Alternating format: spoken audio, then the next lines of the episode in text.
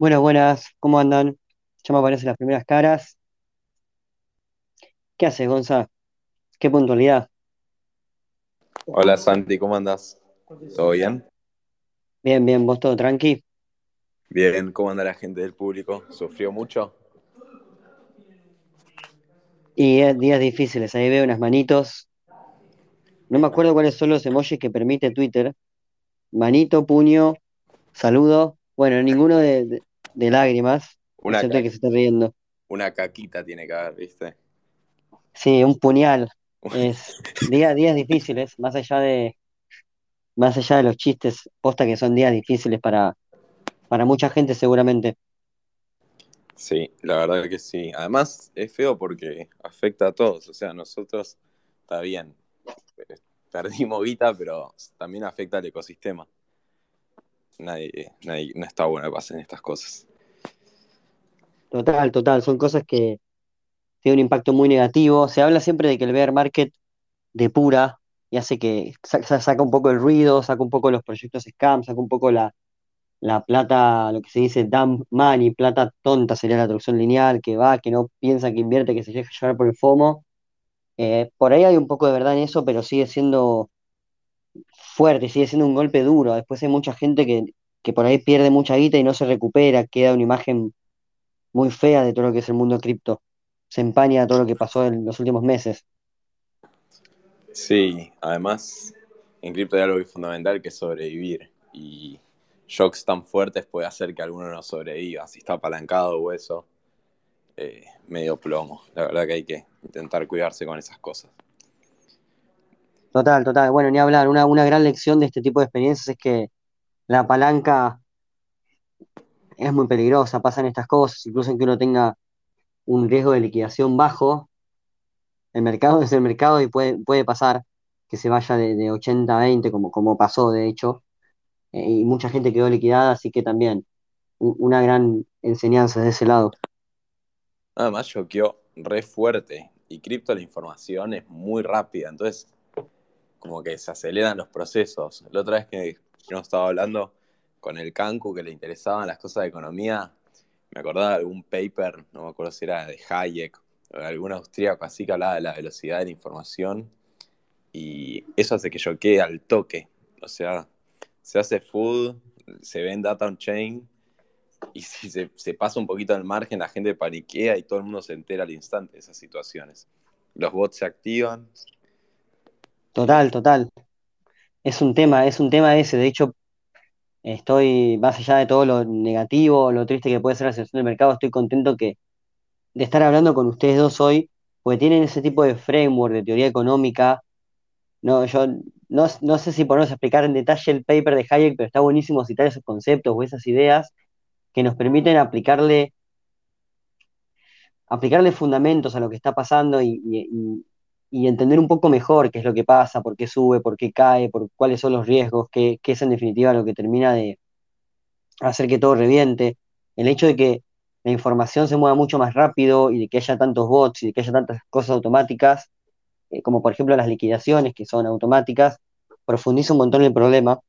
Pero, pero bueno, ya vamos a entrar en detalle. Ahí se sumó el amigo Hodler Tom.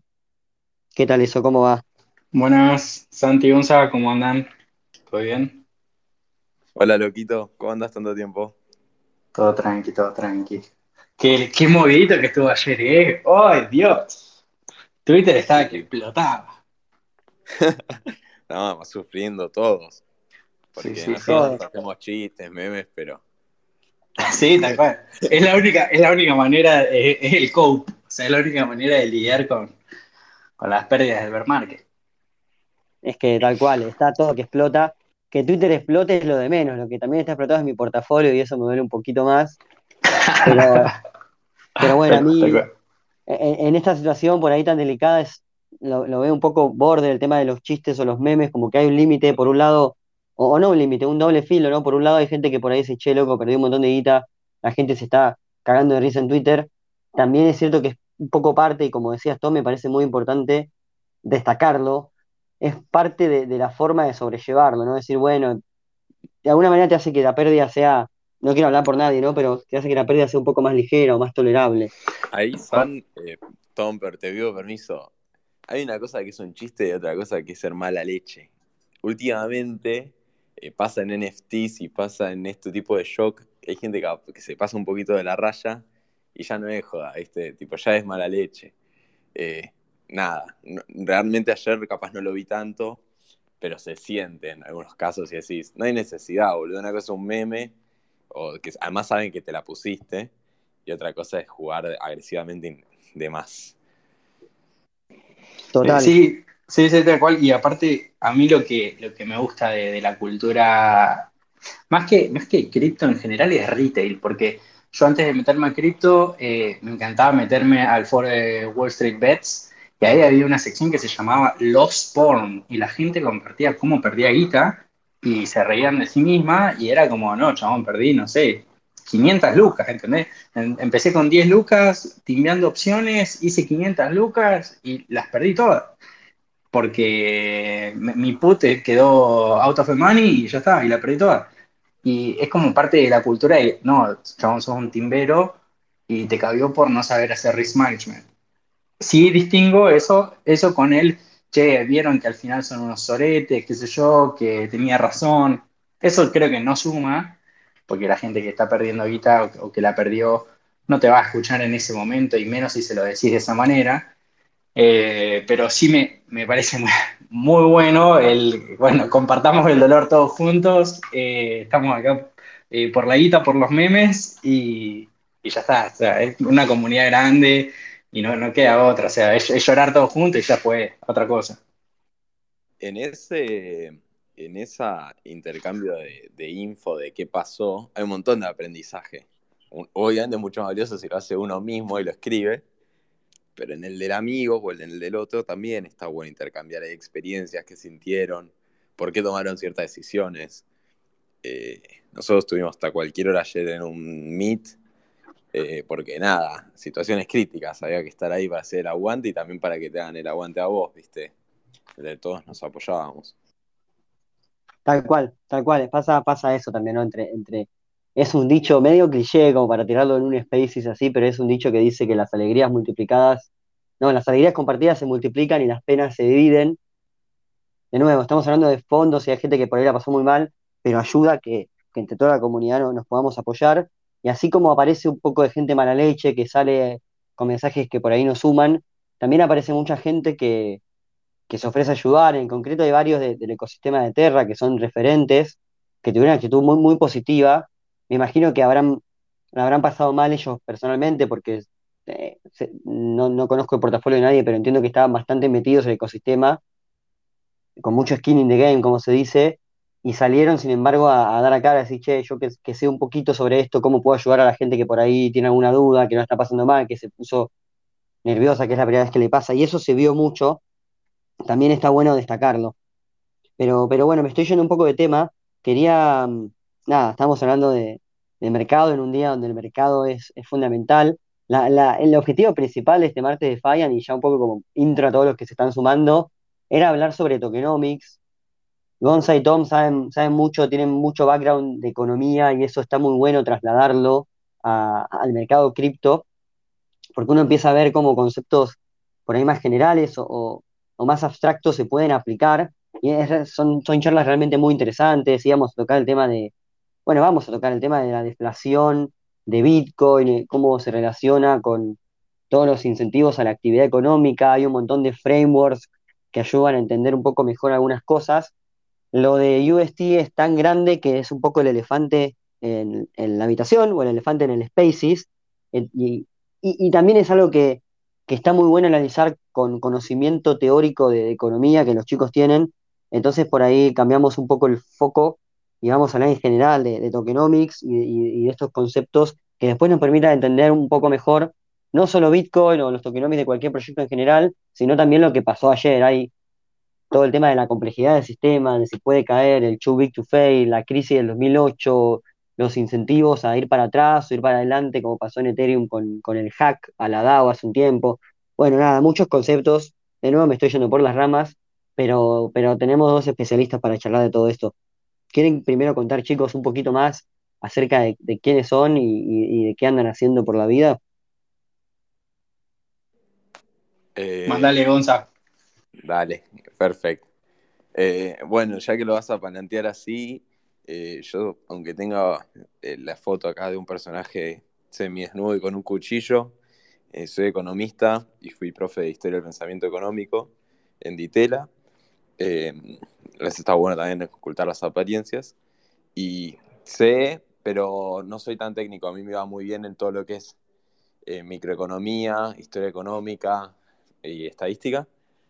Pero cuando me metí en cripto, como muchos, capaz entramos por la parte de hacer un poquito de AT o a mí me gustaba mucho la tecnología de toda la vida, entonces le veía como una bacha interesante y era malísimo. O sea, fui muy malo haciendo trading, con Santi lo he hablado muchas veces, y no encontraba tipo cómo hacer inversiones rentables, porque a mí me interesaba la tecnología y, tampoco terminaba de entender a, fondo Bitcoin, porque si no hubiese comprado y ya. Y ahí me di cuenta de que podías hacer un análisis tipo oferta-demanda de los assets, que está bien, capaz algunos me fue muy bien y otros mal, como a todos, eh, pero me pareció muy interesante para verle con con, otra con otros ojos a una inversión en cripto. Entonces, cuando empecé a hacer aplicar ese tipo de mecanismos, eh, Bitcoin me cerró completamente.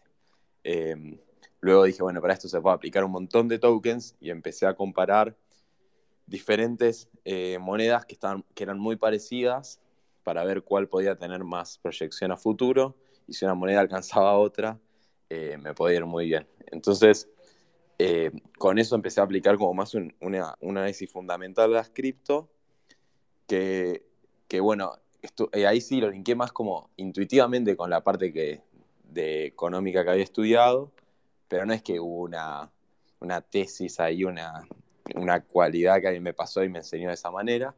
Y ahora la verdad estoy full en el mundo de NFTs, que suceden situaciones muy parecidas, pero es un mercado mucho más ilíquido yo, yo lo vería mucho más semejante al mercado de inmobiliario que al mercado de acciones.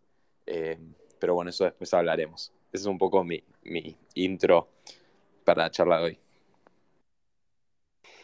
Y es verdad que no, que no, se da cuenta que pareces economista, profesor de la ITELA con esa foto de perfil.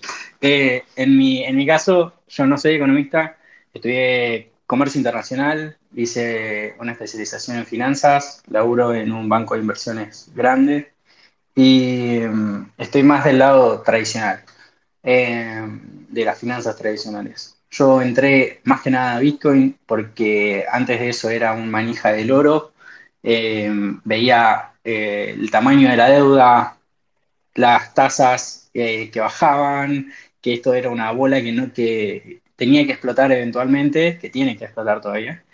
Y la única salida que veía, como en la escuela austríaca, era el oro, el oro, el oro y la dureza del dinero y demás. Eh, eventualmente, eh, un amigo tradeaba Bitcoin y yo no le daba mucha bola hasta que dije, bueno, es volátil, eh, tiene sentido traerlo como una small cap. Y después dije, bueno, pero ¿para qué, qué mierda estoy trayendo?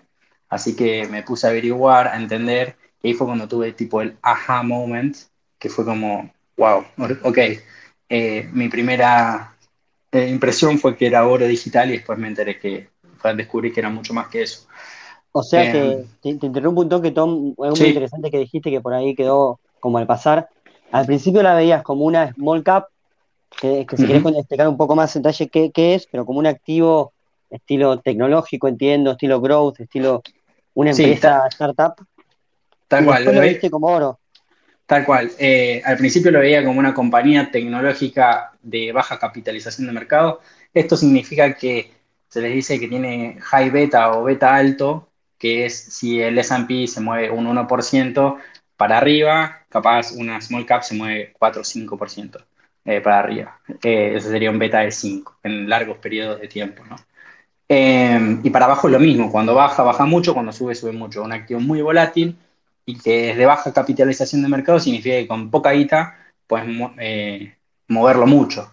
Entonces, apenas entra eh, guita fuerte, sube, apenas vende a alguien grande, baja con todo, y al principio lo veía así. Y después cuando empecé a ver esto de las propiedades que, que habla Gonza, eh, de oferta y demanda y demás, sobre todo eh, cuál es la planificación de oferta, que me parece algo súper importante y por qué eh, en esta red social eh, me, me, baso más como Bitcoiner, es porque es súper predecible. Y eso me parece súper importante a la hora de planificar.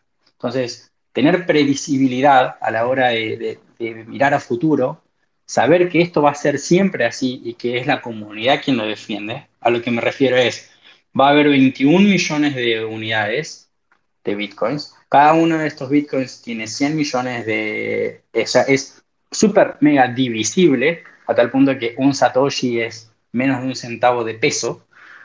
Em, es, como decía también antes Gonza, es súper fácil y súper rápido de mover eh, a través de fronteras instantáneamente 24/7 eh, entonces eso tiene muchas prioridades, eh, propiedades que hacen que, sea dinero duro y a la vez muy veloz, porque lo puedes pasar de manos un montón de veces. Eh, entonces yo antes que lo miraba con el oro, que decía, bueno, sí, nadie lo puede, hay, una cantidad finita en el mundo de oro, pero bueno, una de las propiedades del oro es que si sube mucho el precio, porque, porque mucha gente lo quiere comprar, significa que también muchos lugares se hacen rentables. Entonces empiezan a abrir más mineras, empiezan a, abrir, empiezan a explotarlo más y así aumenta su emisión. Como aumenta mucho su emisión, esto es oferta y demanda típica, ¿no? Se aumenta mucho su emisión, lo que hace es dumpear el precio, o sea, baja el precio hasta encontrar un punto de equilibrio. Con Bitcoin no pasa esto, porque no importa cuánto se demande, la emisión va a ser siempre la misma. Siempre. Eh, cada cuatro años encima, esa emisión, pase lo que pase con la demanda. No importa si Bitcoin vale mil pesos o 150 millones de pesos por unidad, va a ser eh, la mitad cada cuatro años. O sea, al principio cuando se, cuando se creó eran 50 unidades, 50 Bitcoins cada 10 minutos. Cuatro años después, 25. Cuatro años después, la emisión siempre se va cortando a la mitad. Eh, de 12 con, perdón, 25, 12 con 50 y 6 con 25 es ahora. Eh, esto pasa cada cuatro años y sin importar de cuánto es la demanda. Eso me parece algo súper valioso y único. Ahí, eh, Tom, viste que eh, para agregarle al, público, lo que dice Tom es verdad que es, imagínate que tenés una minera normal y, y, está el oro, bueno, tranquilamente podrías ponerle más presión a eso y aumentás la oferta del oro pero imagínate el día de mañana esas, esos casos así utópicos que es, puede pasar un asteroide y minas oro en el asteroide y aumentaste el supply del oro, una locura, o en el fondo del océano, puedes hacer minería en el fondo del océano, que todavía no descubriste que había oro, y volvés a romper el supply, y eso hace que el oro del mundo no valga tanto. Si, si en vez de hojas en los árboles hay diamantes, todo el mundo tiene diamantes, entonces hay un exceso de oferta y el valor de los diamantes sería mucho menor. Entonces eso linkeado a assets como Bitcoin te da seguridad en su precio. Tal cual, tal cual. Eh, o sea, a mí lo que, lo que más me, cerró como reemplazo del oro fue esto, la inelasticidad a la demanda. O sea, no, importa cuál sea la demanda, su oferta va a ser eh, la, que se, la que se dijo que iba a ser en 2009. Y eso es súper, súper poderoso para mí. Y eh, ahora que, estamos hablando de, tokenomics, em, la demanda es una parte que se estima. Y la parte de la oferta es la parte que tiene que estar em, más eh, escrita. O que, por ejemplo, en otros tokens dicen, bueno, va a haber 10 millones de unidades, punto, ya existen y eso es todo. Eh, una parte va para eh, el equipo desarrollador, otra parte va para los VCs, otra parte va para los market makers y la otra parte hacemos un airdrop para los early adopters. Bueno, ok, entonces ya se sabe cuál es la oferta, pero el tema es que algunos de ellos, de estos equipos, tienen eh, los tokens bloqueados durante un tiempo, hay que saber cuándo se van a desbloquear esos tokens. Em, hay algunos que puede ser que, eh, no sé, que encima cambien entre manos, cambien de manos mientras los tienen bloqueados. Hay muchas cosas que tener en cuenta a la hora de decir, bueno, este es un activo en el que me quiero meter, porque tenés que conocer estos datos. Si bien la demanda puede ser algo difícil de estimar y que es una parte que es un supuesto y, demás, eh, la oferta tiene que estar... Eh, tiene que estar firme, tiene que estar escrito en lapicera en la hora de sacar las fórmulas para mí. Bueno, dejaron varios, varios conceptos muy interesantes, todo el tema de, el supply del oro, a mí, a mí me gusta mucho la historia, de entender la historia del dinero o hablar sobre la historia del dinero, porque eso nos ayuda a entender qué es lo que constituye un buen dinero o un buen Sí, un buen dinero para no, para no complejizarme en, retórica. Y, siempre hablo de lo mismo, que empezamos con el trueque y que a lo largo de la historia se usaron un montón de objetos como dinero, eh, incluso la sal, el cacao en su momento también en América, y, varios objetos más en, distintas civilizaciones en distintos momentos del tiempo. Pero la, civilización o la, la raza humana, por decirlo de alguna manera, como que fue mejorando a lo largo del tiempo. Pasamos de un dinero como la sal que se moja y se, y se arruina, básicamente, un dinero como el cacao, que también es mucho más difícil de, mantener, a, formas de dinero cada vez más eficientes y en ese sentido el, el metal precioso es un gran avance, después el billete también es un avance y hoy Bitcoin de repente aparece como una forma mucho más eficiente de transferir valor. Después ya entramos en el debate de si es moneda o no es moneda y la volatilidad de precio y Bitcoin como reserva de valor. pero ahí les, hago una consulta que me quedé con algo de lo que hablaba Tom. Para ustedes, todas estas características que fuimos mencionando acerca de Bitcoin, ¿cuál es la más importante? ¿Es, esa previsibilidad? ¿Es el hecho de que nunca va a poder aumentar la demanda? ¿Es el hecho de que sea tan fácil de, de transferir o de mover? Para mí es eh, un poco el supply y después un poco ahí la misión de Defiant también, de que sos el dueño legítimo, sos el owner de tus assets. Eh, si bien técnicamente solamente se registra que te llegan bitcoins y que salen bitcoins, pero nunca eh, los tenés como archivo, ¿viste? Está, está, en el libro contable que sos el owner. Para mí hay un gran valor ahí que es permissionless, ¿no? ¿Se dice así? Que es, no importa, tipo, el, valor que le da que, no, que nadie lo pueda censurar. O sea, ningún gobierno puede venir y censurar tus bitcoins porque vos los tenés en tu wallet non-custodial. Eh, si no tienen wallet non-custodial se pueden bajar Defiant. Y, y, independientemente de lo que pase, siempre lo vas a tener. Eso me parece un detalle fundamental. Después lo que dice, lo que hablaron los dos de el supply, de la posibilidad de transferirlo internacionalmente de manera rápida de poder, por ejemplo, si vos, si vos querés hoy en Argentina mover un millón de pesos físicos, es un movimiento, tenés que llevar un montón de billetes, eh, y en cripto, en bitcoins, eh, el mismo monto, independientemente del monto, va a ser lo mismo. Eh, son otras ventajas recontra positivas, pero la posibilidad de no censura y tener el supply fijo eh, no, no recuerdo muchos assets en el mundo que, tengan esas características.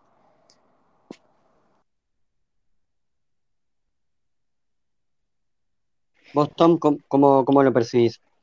Eh, sí, coincido totalmente con, con eh, me, parece que es que la previsibilidad es la que permite que sea un activo revolucionario, porque que sea previsible significa porque hay algo en Bitcoin que es, por más que vos tengas un nodo, un código corriendo desde 2010, ese mismo código puede estar corriendo hoy y va a seguir siendo válido en 2022 o en 2042.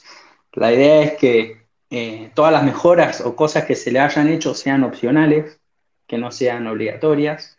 Y esto hace que, que nada, que una persona puede entrar en coma eh, lo que sea, se despierta dentro de 10 años y vas a ver que sus bitcoins van a estar en el lugar donde los dejó si nadie los tocó. Eh, por más que la red haya tenido un montón de mejoras y demás. Eh, a esto se le llama backward, backwards compatibility, es la, la, compatibilidad hacia atrás. O sea que no importa en qué año estés, siempre va a estar compatible con la primera versión. Y esto es lo que permite que, que todo lo que decía Gonza, que sea permissionless, que sea peer-to-peer, o sea, así se llama el white paper. Eh, y esa es la idea, que sea peer-to-peer sin intermediario, es una manera de mandar valor a través del ciberespacio de manera instantánea. Eh, es, revolucionario. Me, gustó, me gustó ese punch final a través del ciberespacio, que, habla un poco de lo potente que es Bitcoin como herramienta para la sociedad. Me gustó también el chivo Gonza para, para Defiant, nunca, nunca viene mal, siempre se agradece. Y, me gustaría pasar un poco de, la teoría de Bitcoin a cómo eso se ve desde la teoría económica, o en este caso microeconómica, tirar un par de, conceptos, el tema de la elasticidad. a, ver, voy a tratar de formular bien la pregunta como para no hacerme una ensalada.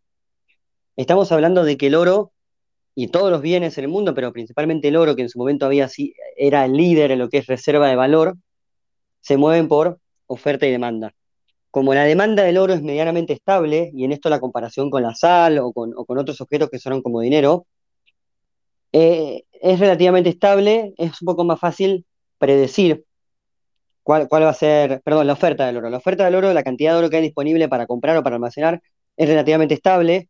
Los chicos dijeron, de repente descubrimos que se puede minar oro abajo del agua y eso cambia, hay un shock de oferta. Lo mismo si cae un asteroide lleno de oro, pero por el momento es relativamente estable. En general se habla de que es el 2% anual lo que extraen las mineras.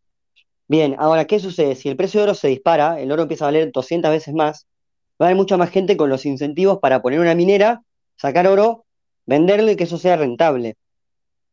Ahora, poner una minera no es algo que vos haces de un día para otro, y eso tiene que, y ahí es cuando entra en juego la, elasticidad y, la eficiencia en la, modificación de las variables del juego económico, por una minera tarda un montón, entonces, y, tiene un montón de costos asociados, si el precio del oro se va, se multiplica por 100, pones una minera y al mes el precio del oro volvió al precio de hoy, capaz que perdiste un montón de plata porque hiciste un cálculo especulando y tuviste un montón de costos fijos para poner la minera y demás. Entonces, con, con toda esa premisa, entra a jugar la elasticidad de la oferta. Ahora, la elasticidad en el Bitcoin está totalmente definida la oferta y es totalmente predecible, como venimos diciendo. Ya sabemos que no va a haber un shock, ya sabemos que nadie puede decir, de repente pongo mucha más plata y mino más bitcoins, los bitcoins van a ser los mismos, en todo caso será más difícil minar, pero eso ya es todo un, discurso que va por otro lado. Lo que sí es súper variable tanto para el oro como para el bitcoin es la cantidad de demanda que hay. Y eso por ahí es un poco lo que hace que sea tan dinámico el precio, que suba y baje tanto. Si vos tenés una cantidad de oferta que todos ya sabemos cuál es, súper predecible, siempre pseudo fija o semidinámica, como queramos llamarla, pero de repente la demanda aumenta un montonazo, bueno, el precio sube un montón, después cuando la demanda baja, baja. ¿Cómo, cómo ven? ¿Hay alguna diferencia entre el oro y Bitcoin en la forma en que se ajusta el juego de oferta y demanda en función de las elasticidades, y si alguno quiere explicar qué es elasticidad, yo lo entiendo, pero por ahí para explicarlo prefiero que, vayan ustedes. Tom, ¿querés contar vos? Yo, puedo hablar de elasticidad y elasticidad, pero con Bitcoin yo no la tengo tan clara. Después tengo un eh. ejemplo muy interesante para contar de tasas, que justo ahora estoy con unos amigos y hablamos de eso y dijeron, che, esto nunca lo pensé así, es re interesante. Dale, dale, eh, explica un toque lo de la elasticidad y después eh, hablo yo del Bitcoin. Eh, normalmente, o sea, la oferta y la demanda pueden ser elástica e inelástica. Si la oferta es inelástica, por ejemplo, significa que no debería cambiar a lo largo del tiempo. Entonces, por ejemplo, y la demanda, una demanda inelástica es que no cambia. Entonces, por ejemplo, eh, los fumadores son, tienen una demanda muy inelástica, porque aunque les subas el precio del pucho, los chavales son fumadores, entonces van a seguir comprando. En cambio, una demanda muy elástica es que esa, demanda se choquea muy fuerte ante, por ejemplo, cambios en el precio. Eh, nada, eso es como un poquito la explicación sencilla. Eh, Bitcoin tiene una oferta inelástica porque el supply está medianamente fijo. En cambio, un supply que se mueve en base a diferentes condiciones, que se puede empujar para adelante o para atrás, eh, sería más elástico. Eh, ¿Se entendió, San? Así, muy perfecto. la explicación. No, perfecto, perfecto. Muy bueno el ejemplo de, los fumadores. Todo este juego, hago un poquito más de background, tiene que ver se usa para un montón de cosas, pero nace con la típica curva de oferta y demanda, que el mercado está en equilibrio cuando la oferta es igual a la demanda. Se aumenta el precio, va a haber más gente que quiera vender ese producto porque el precio es más alto, es más alta la ganancia, que es el ejemplo de, los, de las minerías. Se aumenta el precio del oro, empezamos a poner más minerías y eso hace que se equilibre, lo que dijo Toma al principio de todo. Si baja el precio, va a haber más gente que quiera comprar ese bien porque el precio es más barato.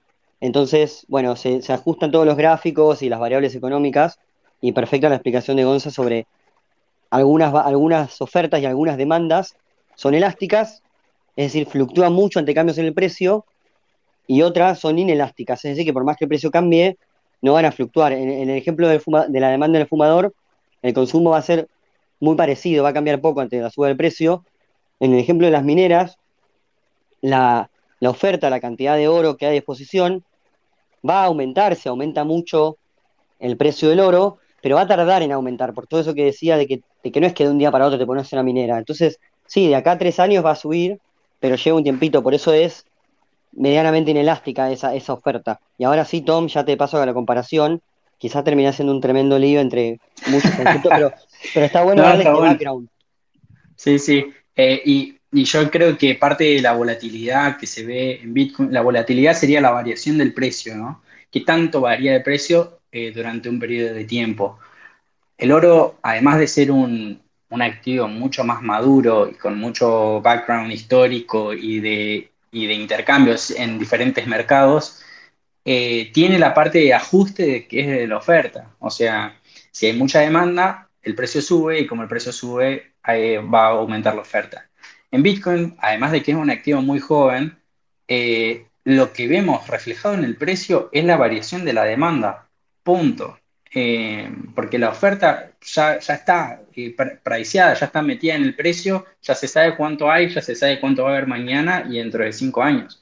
Entonces, eh, la, demanda puede cambiar constantemente, de hecho cambia todo el tiempo de cualquier activo, y muchas veces es suavizado ese impacto por un cambio en la oferta. Como eso no se puede hacer en Bitcoin, por, por las cosas que ya hablamos, eh, afecta muchísimo en la volatilidad del precio y es eh, lo que se ve reflejado en el gráfico.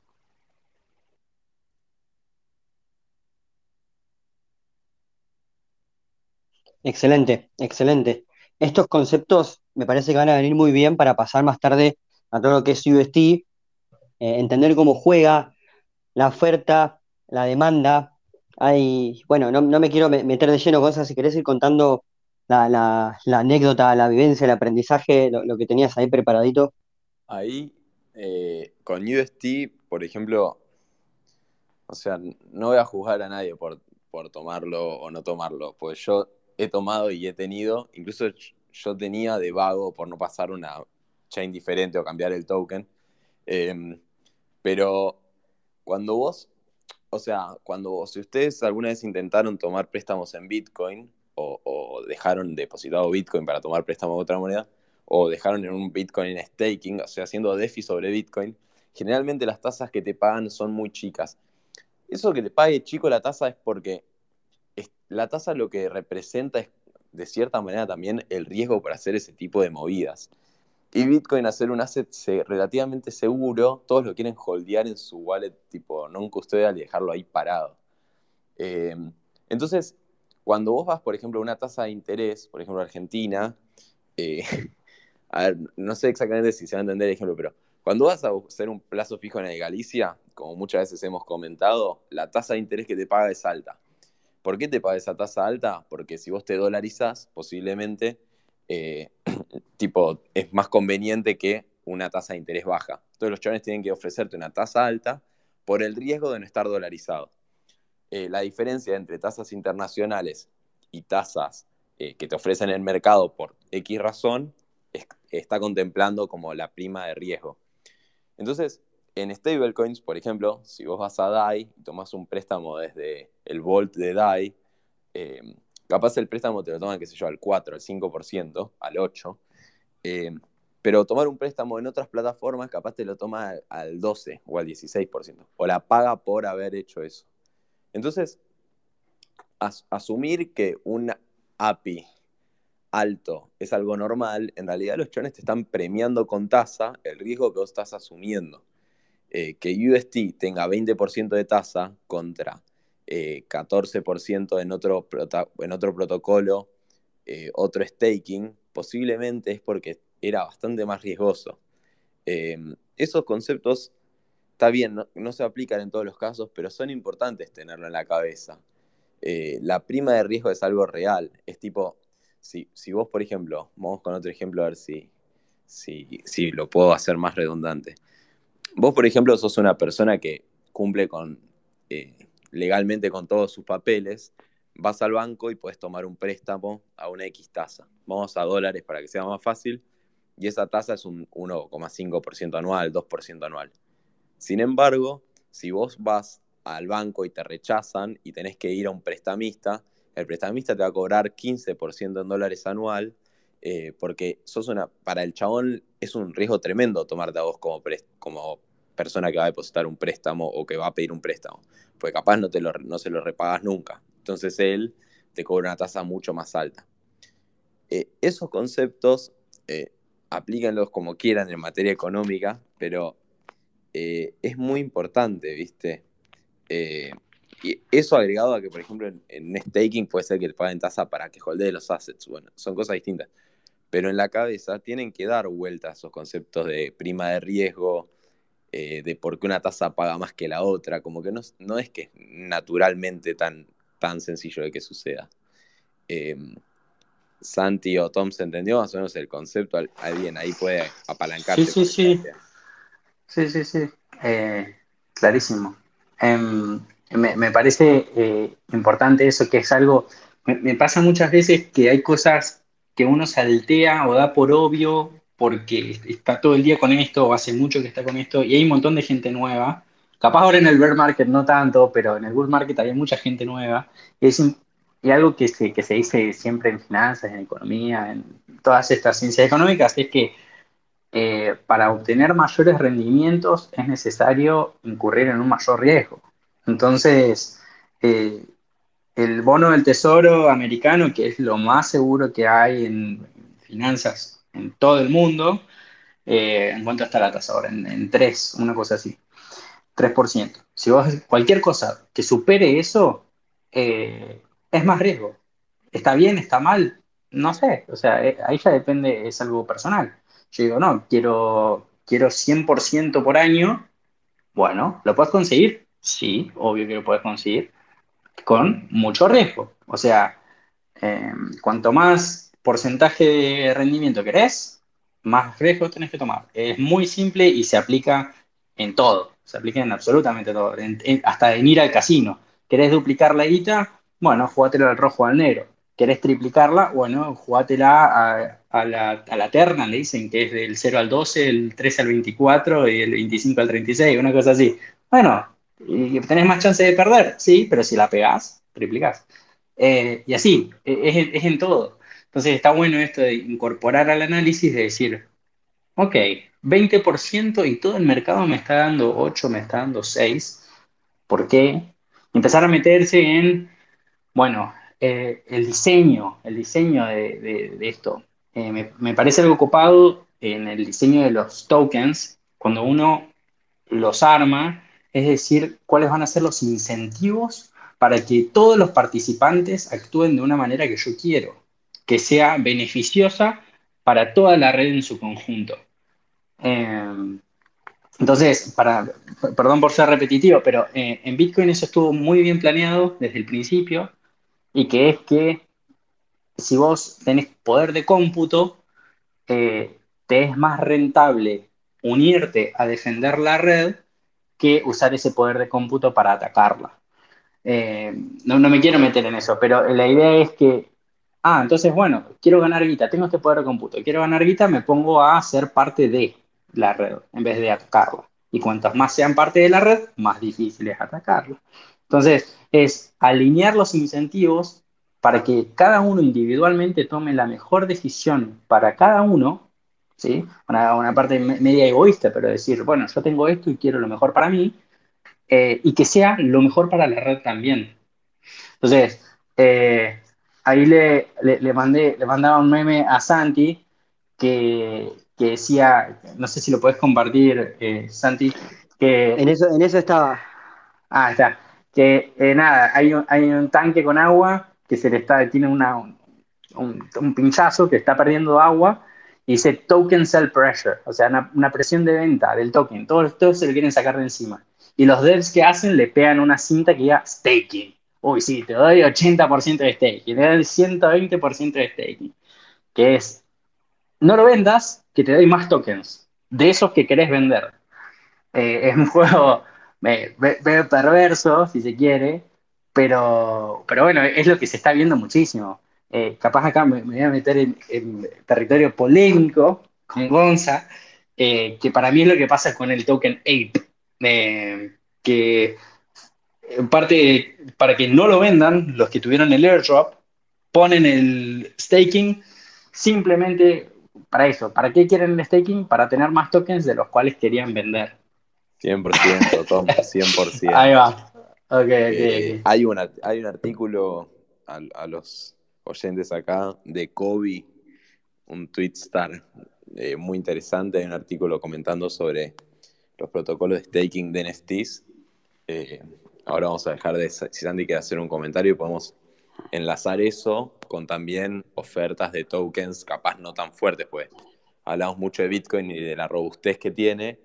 Bueno, ¿qué pasa cuando no es tan así? ¿Qué pasa cuando esos assets eh, tomas otro, otro, otro, otro token, por ejemplo, que en realidad tiene un supply infinito? O el supply no es infinito, pero la emisión monetaria es una locura. Eso también es interesante para hablar. Que, quería agregar algo antes de pasar a, a tokenomics, poner un poco más de NFTs y seguir con esta charla. Muy interesante lo que dijo Tom de Sell Pressure. Ahí publiqué el meme. Ese meme es el famoso memazo. Así que eh, eh, ejemplifica muy bien la situación. Ahora, la, presión de venta eh, es, muy interesante ent- entender que se contrapone con la presión de compra. Y, bueno, sell pressure, buy pressure. Y el diseño de los incentivos correctos para que la red funcione bien y a largo plazo el token sencillamente no se haga pelota, tiene que ver mucho con ar- armar o, diseñar la estructura y los tokenomics para que no haya una presión de venta que sea mayor que la presión de compra. Eso es lo que, lo que te tira para abajo. Y, lo resalto porque es fundamental, es, es algo que es hasta, parece muy simple, después se complejiza si entras en detalles, si entras a ver distintos mecanismos, distintos incentivos, distintos diseños, pero en definitiva es eso, si hay más presión de venta que presión de compra, el precio va a caer y viceversa. Entonces muchas veces se, se tiene que trabajar en eso. Lo, lo- quiero relacionar a, un ejemplo que tampoco le va a gustar a Gonza, perdón, Colo, que es el ejemplo de, de Axi y de SLP. En, en su momento, todo el mundo hablaba de, Play to Earn. Y había una cantidad determinada de Axis que eran NFT que vos necesitabas comprar para poder jugar al juego. Ahora, ¿qué pasa? Había una cantidad limitada de Axis. Ponele que había 10. Los Axis no tienen un supply fijo, no es que siempre va a haber la misma cantidad de Axis, pero tampoco se hacen de un día para el otro millones de millones de Axis. Como que, bueno, hay 10 Axis, hay mucha gente que quiere jugar, eh, se empiezan a hacer más Axis, que eso lo, lo hacían los propios usuarios, combinando sus Axis y demás, pero eso lleva un tiempito hasta que de repente pasamos de 10 a 100 mil. Como había tanta gente queriendo comprar Axis para jugar y para dejar sus laburos quizás, o, o ganar mucha más plata que con sus laburos jugando Axis, el precio se disparó, se fue a las nubes. Y, y bueno, con el tiempo, ¿qué pasa? La gente empezó a hacer cada vez más Axis, entonces tuviste un momento en el que había pocos Axis y mucha gente queriendo comprar para jugar. Se dispara el precio. Cuando se, como se dispara el precio, de repente hay menos gente que quiere meterse, porque es tipo, bueno, una cosa tengo que poner 20 dólares, otra cosa tengo que poner 2.000. Ya hay menos gente que está dispuesta a hacer la inversión. Y aparte, como había habido la disparada de precio, de golpe se empezaron a hacer un montón de Axis, que no se hacen de un día para otro, pero en una semana, en dos semanas, en un mes, empieza a haber cada vez más. Y eso puede hacer que empiece a bajar la cantidad de Axis. En, todo el diseño de los tokenomics de Axie Infinity también está el SLP, que es el token que te dan para por, jugar, el famoso token que era el que, que en definitiva pagaba el sueldo del jugador del Axie. ¿Qué pasa? El token del SDP, por la forma en que está constituido, ahora creo que hubo un cambio, pero sobre todo en ese momento, genera mucha presión de venta. Yo estoy jugando, me dan tokens, ¿y yo qué hago con esos tokens? y los vendo, o sea, ¿qué voy a hacer? Los vendo, justamente estoy jugando para ganar plata, el SLP eh, no lo puedo usar para ir a comprarme una coca al kiosco, lo vendo, y empieza a haber presión de venta. Como hay de repente muchísimos jugadores de Axi, porque se puso de moda y todo el mundo entró, empieza a haber un montón de gente que todos los días, o todas las semanas, o todos los meses vende sus SLP en el mercado. Aumenta la presión de venta y cae el precio del SLP. No, solo eso, Santi, sino que eh, al haber tantos jugadores en sí, están emitiendo más. A medida que más, que más juegan, más emiten, y como lo emiten, así nomás lo venden. Entonces esa es la Exacto. presión vendedora. Exacto, se emite cada vez más y se vende cada vez más. ¿Y qué sucede? Se emite cada vez más y se vende cada vez más. Baja el precio del SLP. O sea que si vos por mes ganás 100 SLP, bueno, a un precio de, de 1 ganabas 100 dólares. A un precio de 0,1 ganás 10 dólares. Como baja el precio del SLP por la presión de venta, de que hay un montón de jugadores que se metieron de golpe, baja el incentivo a jugarlo. Yo capaz que dejo mi trabajo si me pagan 3 millones de dólares por jugar a, al Axi. Ahora, si me pagan 20, 20 centavos, no. Baja la cantidad de gente dispuesta a jugarlo. Eso hace que baje la cantidad de gente que quiere comprar Axi, que quiere comprar el NFT. ¿Se acuerdan que había al principio había pocos, pocos NFTs, mucha gente queriéndose meter, se fue el precio para arriba de golpe, después pasó que había un montón de gente jugando, se habían creado un montón de Axis nuevos, empezó a caer el precio del SLP, la gente le dejó de interesar, empezó a haber presión de compra para comprar el, para comprar el Axi para jugar, porque el incentivo a jugar era bajo porque había caído el SLP. Me fui un poco por las ramas y capaz que entre tantas idas y vueltas algún detalle se pierde, pero es importantísimo entender ese, ese diseño. Perfecta, perfecta, perfecta la explicación. Y además, ahí hay otro problema que es algo muy parecido a lo que sucedió, que es el consumidor o el usuario de ese tipo de protocolos estaba, no estaba enfocado a un máster en economía que se avivó al toque de que el supply era infinito iba a terminar mal. Estaba enfocado a un usuario que era un jugador de juegos mobile que muchas veces era menor de edad o recién pasado a los 18, si bien había infinitas edades, no hay una razón por qué de ser, entender los sistemas económicos. Entonces incluso los chavales cobraban en SLP, decían, no, holdealo, si total esto va a subir. Eh, yo, recuerdo, y nosotros lo hemos hablado, de, eh, yo le pagaba a los, chicos que me daban una mano con los temas de Axis eh, en stablecoins. Eh, tuve la suerte de que no fuera UST, pero de pura casualidad. Eh, y los chicos, tipo, no entendían, ellos querían que les paguen el token del juego, que lo entendían cuando habían ganado y todo. Yo les decía, no, no, vos quédate tranquilo, confía en mí, te doy stablecoin y después si querés tradearlo, volver a la CTS, volvés sin drama. Eh, pero esos detalles chiquitos al consumidor tipo retail eh, lo terminan gatillando fuerte. O sea, no, no se da cuenta y entra en, mecanismos que no están copados para holdear. Y te agrego algo, te agrego algo, Gonza.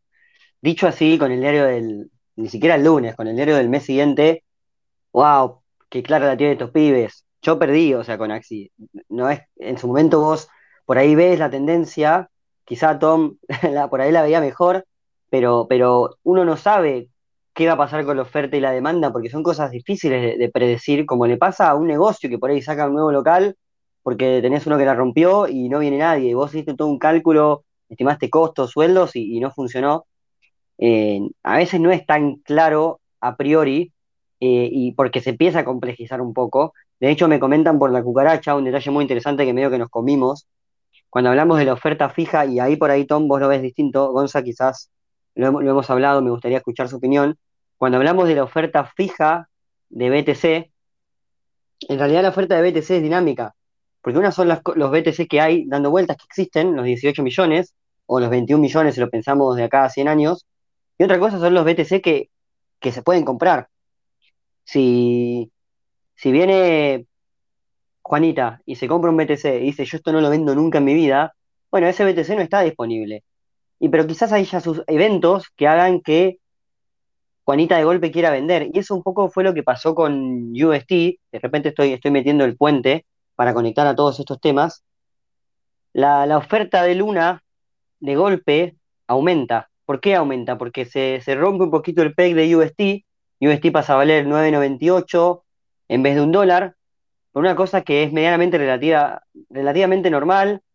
Ahí ya, ya, ahora vamos a entrar en detalles, si fue un ataque, si no fue un ataque, si había profundidad, si había liquidez, conceptos un poco más en profundidad, pero lo que sucede es concretamente eso, pasa a valer 0,99 o 0,98 en vez de un dólar, y un montón de gente que tenía Luna o que tenía UST dice, che, pará, yo esto lo vendo. Si un montón de gente dice, yo esto lo vendo, la oferta aumenta de forma drástica, de golpe aumenta, y eso hace que el precio caiga. Imagínense que en un mercado que estaba medianamente tranquilo, la oferta y la demanda van parejos, la presión de compra y la presión de venta van medianamente parejos, sucede que se rompe el PEG, algo que no está, que bueno, que sea para preocuparse por todo lo que pasó después, pero algo que tampoco es tan grave, que pasa a 0,99, y eso no es tan grave, pero eso hace que un montón de gente diga, che, pará, yo vendo mi UST, porque tengo miedo que caiga más, o yo vendo mi Luna. Hay un shock de, oferta, es lo que decía Gonza, con, de repente encontramos que se puede minar oro bajo el agua, empieza a haber un montón de lunas disponibles para la venta, la presión de venta rompe a la presión de compra y cae todo para abajo. Es súper, súper interesante. ¿Ustedes cómo, cómo, ven todo ese tema, chicos? ¿Qué opinan también de la oferta dinámica de Bitcoin? ¿Cómo lo entienden? Eh, sí, sí, sí, tal cual. Eh, es algo que, no mencionamos. Eh, hay gente que, se ve forzada a vender o simplemente porque sus expectativas cambiaron.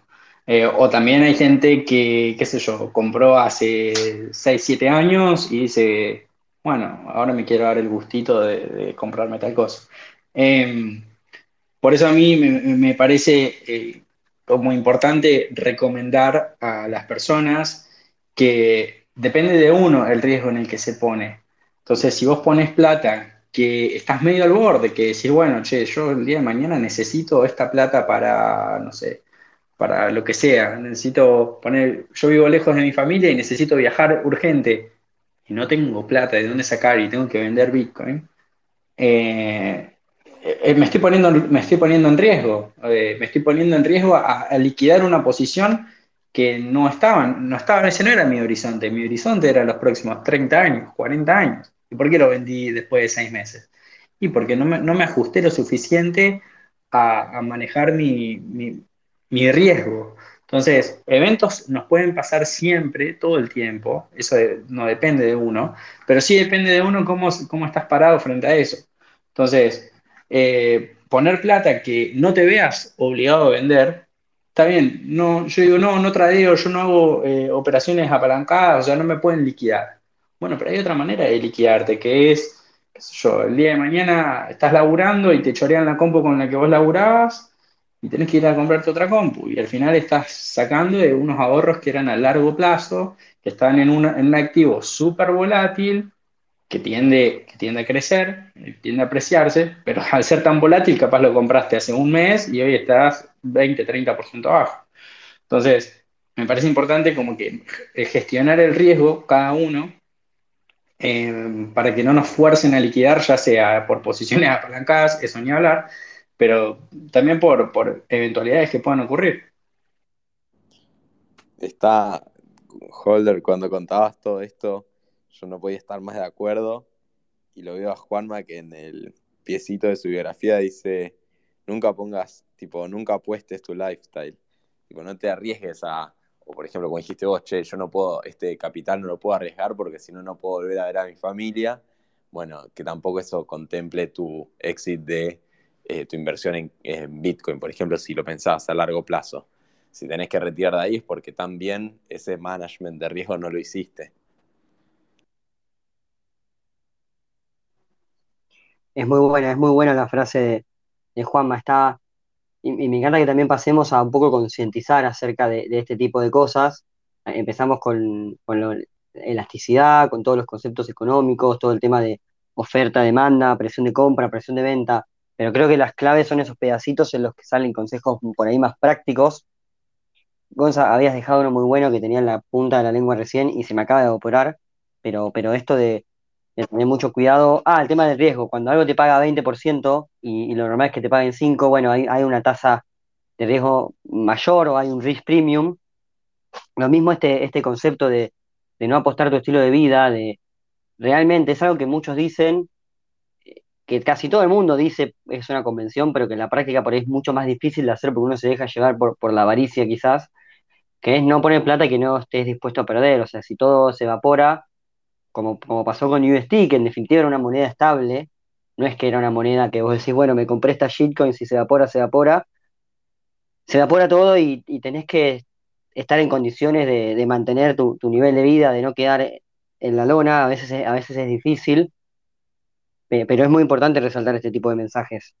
En, eso que vos dijiste de que no poner lo que no estás eh, dispuesto a perder, estoy en desacuerdo. Porque em, yo no estoy dispuesto a perder lo que tengo en Bitcoin, por ejemplo pero eh, no lo cuento para mi estilo de vida. O sea, mi, horizonte de inversión es tan largo que literalmente se puede ir a mil dólares y voy a estar mal eh, anímicamente, pero no va a afectar mi estilo de vida, porque yo no cuento con esa plata. Esa plata para mí no existe. O sea, no existe como plata, existe como satoshis y que estoy acumulando todos los meses un poco más. Y ya está. Eh, yo no estoy dispuesto a perder esa plata. Sí estoy dispuesto a que valga lo que valga hoy, porque total a mí no me importa. Pero mm, creo que esta parte del risk management, de decir, bueno, esto lo quiero poner en un activo volátil, o quiero, además de esto, tengo un fondo de emergencia, el cual es equivalente a, no sé, 3, 6, 12 meses de gastos míos. Digo, el día de mañana me quedo sin laburo, o el día de mañana tengo que, mantener a alguien de mi familia que, no sé, que tuvo un accidente, eh, no sé, cualquier cosa puede pasar. Y decís, bueno, no me van a liquidar, no me van a liquidar la posición que yo tengo eh, a décadas de acá. Entonces, no, yo no estoy dispuesto a perder lo que tengo, pero sí tengo un risk management apropiado para que eso no me pase. Sí, 100%. Y linkeado, linkeado con ese approach es también que la vida también es como para vivirla. Onda, no puedes estar solamente viendo el numerito en la compu si sos un trader y no disfrutarla o al revés, en las que nos fueron bien, tomar ganancias para disfrutarla, separar, decir, bueno, esto sí, lo contemplo, lo dejo en un banquito, lo dejo abajo del colchón, todo ese risk management viene acompañado por eso, lo tengo en mi Bitcoin y me quedo tranquilo, no importa el precio, pero también asumiendo que tenés una vida por detrás, ves a tus amigos, te tomas una birra, disfrutás del momento. Eh, yo, me lo tomo también con esa filosofía. Hay mucha gente que está acá y está bueno que sea así. Eh, creo que es un poco ahí de todos. Está muy bien, está muy bien la aclaración. Eh, creo que es un level up, Tom, respecto de, la frase de no pongas lo que no estoy dispuesto a perder, y por ahí más, más coherente con lo que hablábamos del, estilo de vida. Porque claro, también, también sucedió eso. a mí puntualmente los, no me quiero mucho por cosas personales y demás, pero otros sucesos, me, como la caída de mayo o incluso la caída de, marzo en su momento con, el COVID, me pareció más fácil gestionarlas por una cuestión de confianza en los activos que tenía, eh, puntualmente ED y BTC, y, parecido a lo que dijiste vos, Tom, de que de repente se va mil. Bueno, yo personalmente, que me puedo equivocar, Creo que si se da mil mañana sería muy complicado por varias razones, pero compraría más y, esperaría que recupere eventualmente.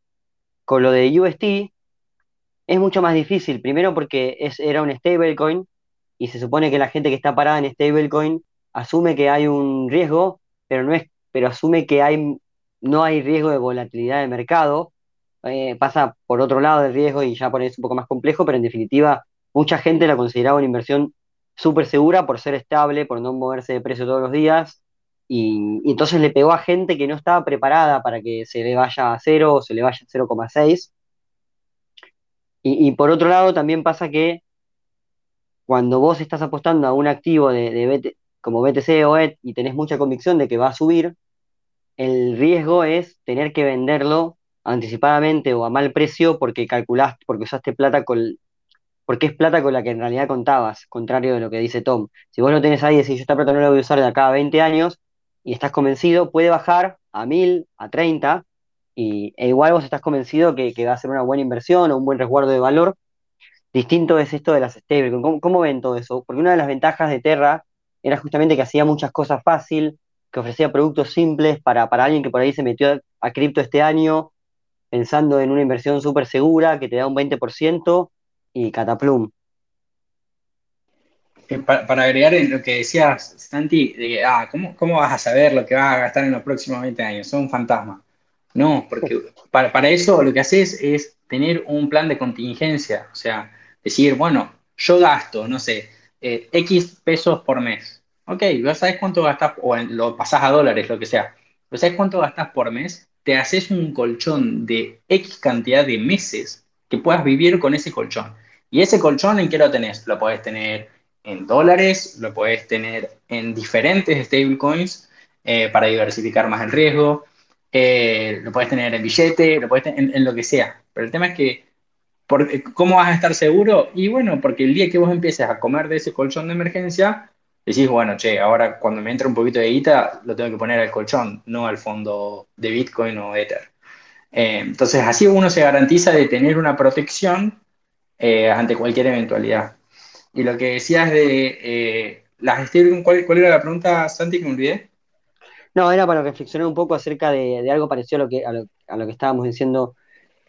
Uno por ahí dice, bueno, yo tengo mi colchón, pero lo tengo en UST, y si hizo pelota UST, es algo que por ahí no te, no te esperás, o por ahí afectó a mucha gente que no estaba asumiendo, y que en su gestión de estrategia de riesgo no estaba considerando UST como un activo riesgoso quizá por un error de visión, por falta de, de, ah. profundización en el estudio o lo que fuese, pero entraste y che, me recomendaron este stablecoin, es como el dólar, pero te paga 20% y no sube baja como Bitcoin. Es sí, todo pelota. Eh, eh, yo creo que eh, yo mismo y todos los que estamos acá tenemos sesgos y aún tenemos sesgos que no sabemos que tenemos. O sea que esa es la parte más, más jodida que vos no sabés en qué le puedes estar pifiando, que no sabes lo que no sabes. Entonces, nada, siempre saber que eso existe, que hay una parte que no la sabes, hay una parte que no estás viendo, eh, y invertir en consecuencia. O sea, yo no, yo no, sé leer smart contracts, no sé, eh, no soy experto en stablecoins, eh, pero aún así el fondo de emergencia lo tendría en diferentes, o sea, en diferentes redes incluso. y dependiendo de la antigüedad de la red, eh, sería el porcentaje que le pongo. O sea, si tengo algo en Solana, si tengo algo en Terra, que son más nuevas, tendría menos que las que tengo en, qué sé yo, en las de e-, Ethereum. Entonces, eh, contar un poco con eso, no sé, empezar a, distribuir un poco mejor el riesgo para que no te, no te agarren nunca tan feo. Sí, ahí hay un tema que es muy relacionado con eso, es que UST es difícil, porque cripto siempre nosotros que estamos hace un poquito más, otros que están hace mucho más que nosotros, decimos, che, esto tiene que ser más friendly para el usuario. Bueno, armás un producto friendly para el usuario, que le pegas con una API a un contrato que te pone un staking al 19%, porque la documentación de Anchor permitía eso, estaba buenísimo. Eh, por eso es que las wallets lo integraban tan bien. Y tenés el problema de que, pará, eh, fue tan fácil y ahora la gente se, por, desconocimiento se comió un, no quiero decir un pijazo, pero un pijazo. Eh, y la verdad es que es como que es un trade-off entre tu conocimiento y la facilidad, porque hoy en día USDT pasa, USDT pasa lo mismo, que todo el mundo lo holdeamos, hacemos las transacciones con USDT, y hace un tiempo recuerdo debatir varias veces, che, y el respaldo de USDT no está tan fuerte, tengamos cuidado con eso, y uno dice, bueno, para el market cap es mucho más sólido que antes, no debería pasar nada. Em, pero, pero hacerlo friendly para la gente eh, hace que capaz nos olvidemos de esas cosas que sí o sí hay que enseñarles. Eh, ¿Por qué alguien pensaría en diversificar un stablecoin adentro de una app de celular en varias stablecoins si todas mantienen el valor del dólar uno a uno? Em, la verdad que antes de esta situación, por ejemplo, yo no, me lo hubiese puesto a explicar el por qué. Para mí estaba muy asumido. Eh, incluso para mí, si tenés plata en cripto, no deberías tener tanta guita en stablecoins, a no ser que sea para encontrar otras oportunidades de compra. Pero, pero en ese sentido creo que hay que concientizar un poco más, a pesar de que siempre tratamos de hacer eso, creo que son cosas que no tenemos que dejar de lado. Súper interesante toda la parte de la concientización y, plantear el trade-off entre agregar una solución que sea simple, que obviamente es algo deseable por su simpleza, pero que tiene ese riesgo de que por ahí la gente que lo usa, al ser tan simple, no se plantea el riesgo que hay detrás o, o lo usa sin entenderlo. Esto es algo que, que digo muy seguido. Para, para mí hay como dos grandes caminos para lograr que esto sea cada vez más popular y cada vez más sólido como, como industria y que realmente alcance todo el impacto que, positivo que promete. Uno es con productos más simples y otro es con educación, y creo que, que los dos tienen que ir de la mano, y, es súper interesante plantearlo en esos términos que, que decís, Gonza, porque te, pon, te ponen de manifiesto que, claro, que el producto simple solo tiene este tipo de riesgos. La verdad que no lo había pensado así, pero es pero súper interesante y sale un poco a luz en función de lo que, de lo que pasó estos últimos días. Pero me dejaste el pie perfecto para otro tema que también me gustaría charlar un poco con ustedes, aprovechando su background. Y, de paso invito a cualquiera que quiera comentar algo, hacer una pregunta, lo, que sea de, teoría económica, de su experiencia, de lo que pasó ayer, de Bitcoin, lo que sea, más, más que bienvenidos todos. Pero, pero puntualmente quería ir al tema de USDT y algo que yo en su momento pensé que también iba a aplicar a UST. USDT tuvo varios temitas eh, y todavía no está del todo claro que realmente tengan todos los dólares para respaldar la, todos los USDT emitidos. Es una stablecoin centralizada, por si alguno no, no, está familiarizado con cómo funciona. En pocas palabras, vos mandás dólares a la cuenta de banco de una empresa y ellos emiten el equivalente en USDT con la promesa de que vos después podés devolverles esos USDT y ellos te dan tus dólares. Ahora, ¿qué pasa? Si de repente hay 100 USDT dando vueltas, eh, pero hay solamente 90 dólares en la cuenta de banco porque ellos usaron 10 dólares para, para comprarse birra, bueno, hay un problema de colateralización y, y, eso está auditado, por, hubo varios, varios temitas, les hicieron incluso denuncias, si no me equivoco, y en su momento estuvo el miedo de, che, pará, si la gente se da cuenta que USDT en realidad no tiene toda la cantidad de dólares que dice, de repente USDT como stablecoin pasa a estar no suficientemente respaldada, es decir, pasa a quedar un poco en el aire, y eso puede hacer que se dé toda una situación como la que pasó ayer eh, con UST y, y, se vaya a hacer el colapse por la cantidad de USDT que hay emitidos y porque USDT está en todas las redes, si colapsa USDT, realmente sería muy, muy duro para el ecosistema cripto. Eh, y es un concepto que es el too big to fail, que es algo muy parecido a lo que pasó en la crisis del 2008 con los bancos. Los bancos se, portaron mal, manejaron de forma muy irresponsable su gestión de riesgo, asumieron risk premium, lo que decía Gonza al principio, que, que no deberían haber asumido. ¿Por qué? Porque generaban más ingresos, más profit y te, tenían los incentivos desalineados. A ellos les convenía generar más ingresos porque los empleados puntualmente se llevaban más guita, más bonos. Había todo un sistema medio perverso. Eh, explota todo por esa mismanage, por ese manejo incorrecto del riesgo y sale el gobierno de Estados Unidos con un bailout a poner miles de millones de dólares de los del gobierno de Estados Unidos, no me acuerdo si lo emitieron o lo sacaron de algún lado, y rescata a los bancos para que no explote todo el sistema. Eso es algo muy similar para mí a lo que podría llegar a pasar si USDT colapsa, y concretamente yo pensé que iba a pasar lo mismo con UST, que, que, era prácticamente imposible que colapse porque era tan grande que iba a haber muchos incentivos a los grandes jugadores del ecosistema a evitar que colapse. ¿Cómo, qué, cómo ven toda esa situación? el, el, tema de eso que, que, decías vos y que mencionaba Gonza, que cuando uno está diciendo, no, bueno, pero es top 3, es top 4 en, en market cap y por lo tanto debería andar bien, eh, es un sesgo, porque si todos eh, hacemos lo mismo y todos eh, miramos, o sea, hacemos el risk assessment de la misma manera y decimos, no, bueno, pero es top 2, ah, bueno, pero es top 1, y seguimos así y metemos guita simplemente mirando el top o mirando el market cap, eh, es un círculo vicioso que lo que hace es que pongamos más guita en algo más riesgoso y simplemente porque hay más guita, entra más guita.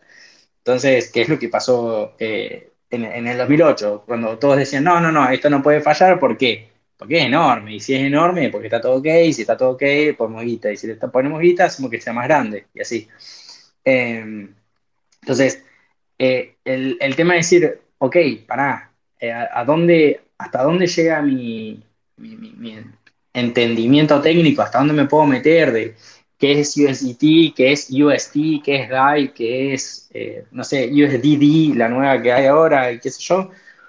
Eh, y si no entiendo, diversifico. O sea, yo en, en, mi, en mi portada tengo una imagen que dice Allocation y Knowledge, un gráfico. En el eje Y, allocation, el eje X, knowledge. O sea, en cuánto pongo dependiendo del conocimiento que tengo. Si conozco poco y pongo, distribuyo en un montón de activos y ya está. Eh, y si conozco mucho y tengo perfecto conocimiento de los in and outs del activo, ok, eh, concentro mi, apuesta en el que conozco, lo conozco y lo doy vuelta como una media. Eh, pero hasta que no pase eso, diversifico. Entonces me parece, me parece importante saber las limitaciones que tiene uno, no pasa nada con, con no tener limitaciones, todos las tenemos, en preguntar a los que más saben que uno, en seguir aprendiendo y a tomar decisiones en, consecuencia. Yo creo que, que, se puede llevar puesto USDT a, en el corto plazo a, al ecosistema, sí, pero no por eso va a morir, eh, no por eso Bitcoin deja de ser Bitcoin, no por eso Ethereum deja de ser Ethereum. Entonces, eh, nada, e, esa es mi opinión. Ahí hay muchísima data relevante. Eh, la última que me quedó que ni la había pensado es, o sea, los que estamos ahora hablando acá, le preguntamos a gente que está en el chat y gente que nosotros creíamos que sabía más que nosotros, pues en ese momento era real. Eh, che, dame una mano con esto, tengo una duda. Y toda la gente que pregunta a un privado, a no ser la gente que conozco que lo tiene explotado, puede tardar uno, dos días, tres días, una semana, pero va a ser el mayor de sus esfuerzos para contestarlo. Si no puedes realmente que le explota la casilla, no se sientan mal y pregúntenle a otro amigo que seguro los va a ayudar. Eso en el ecosistema de cripto pasa y mucho y aprovechenlo si dudan, si tienen cositas así. No les van a ayudar para hacer un trade, pero sí les van a ayudar, por ejemplo, che, este artículo que habla de USDT y por qué capaz no está tan bien respaldado. Ahora, volviendo a eso, eh, un shock en USDT puede romper eh, todo el ecosistema y lo gracioso que pasa con esas situaciones es que uno, al menos como lo veo yo, es Primero uno desconfía del smart contract. Dice, bueno, si está mal codiado, me hackean el contrato de Anchor y toman mi USDT o mi UST o lo que sea. O, eh, después uno evoluciona y dice, no, pará, ahora corre riesgo el PEG y es un shock mucho más fuerte al ecosistema. Entonces uno dice, bueno, por ejemplo, imaginemos un staking de USDT, te da miedo eso, eh, porque estás dejando en un smart contract que lo pueden hackear, está con un backdoor y te lo pueden chupar la liquidez que hay ahí y eso es un riesgo grande, entonces a vos te asusta y te genera miedo. Pero el paso siguiente es decir, che, pará, y el PEG tampoco está tan bueno porque al final no está tan resguardado, vuelve a dar miedo y eso puede generar shocks muy fuertes en el mercado. Y eso puede ser, ocasionar eh, los principios no del fin, pero de un momento feo que va a suceder en el mercado. Y lo gracioso es que esos miedos, y justamente por ese tipo de, de mecanismos pedorro que sucede por el mercado en sí, surgen las cripto. O sea, Bitcoin surge post caída de 2008 eh, y la crisis subprime que explicaron ahí un poco los chicos con las hipotecas. Y extrañamente, eh, situaciones muy similares y esos pánicos en el mercado pueden llegar a que se rompa el ecosistema como se ve hasta ahora. Eh, tampoco hay que meter tanto miedo, yo creo que hay un montón a favor en el ecosistema, así que no debería pasar. Eh, pero siempre está bueno recordar esos conceptos, el por qué inició, el por qué se armó, eh, nunca está de más. Eh, quería volver ahí un poquito a ver si aportaba valor en esa storytelling interesante. Ni hablar, Gonza, y que si tienen miedo o lo que sea, una parte es educarse y otra parte es no estar en ese activo. O sea, este me da miedo, pero este no, y bueno, ¿por qué vas a estar en el que te da miedo? O bueno, usar USDT simplemente para comprar el otro activo, porque USDT tiene muchísima liquidez en exchanges y demás, y está bárbaro para hacer el intercambio. Más allá de eso, eh, no lo uses, ok, está bien. Eh, o sea, viene mucho esto de, saber cuál es tu aversión al riesgo, que lo vas a escuchar muchísimo en finanzas, es conocerte a vos mismo, qué es lo que vos te, te podés bancar. ¿Te puedes bancar que esto se vaya a la mierda? ¿Sí o no? Eh, ¿Qué tanto y qué tan probable, qué probabilidad le, asignas a ese evento? Eh, yo, como, como decía, lo de mi portfolio, mi portfolio se puede ir menos 70% y el que es a largo plazo sí, o sea, no me calienta, si total no lo voy a vender. y puede hacer un por 10, sí, y mi estilo de vida no va a cambiar porque no es plata con la que cuento. Entonces, eh, eso también es algo psicológico que, mucha gente vi en este bull market, que, fue el que, el más, viví, el de 2017 no lo viví tanto, que mm, em, la gente, porque tenía, que, es algo que pasa mucho, lo puede, seguramente Gonza ha leído algún paper, que es que cuando la gente tiene más dinero en sus cuentas, por más que sean acciones, por más que sean bonos, por más que sean cripto, gasta más. Y, mejora su calidad de vida y empieza a gastar en un montón de cosas que no, eran, no las consideraba necesarias, simplemente porque su número en la pantalla dice más y no están gastando de esa cuenta están gastando más de, sus ahorros o están incluso agarrando deuda. Eh, y después cuando estás en un activo tan volátil que te puede hacer un menos 50%, como si nada, ya no pueden soportar ese estilo de vida porque tienen que empezar a pagar las deudas que, tomaron antes. Entonces, nada, sube, se hace un por 10 tu portfolio. Bueno, el día de mañana puede ser menos 50, menos 60% si estás en. Si hice un por 10 en un año, es muy probable que estés en algo muy volátil.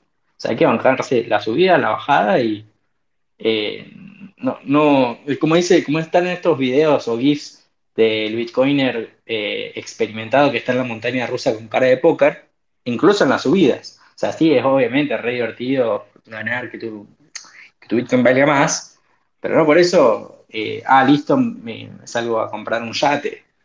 es como, como mi idea de decir, bueno, sube mucho, puedes seguir viviendo igual, eh, baja mucho, puedes seguir viviendo igual. La idea es vivir bien y listo.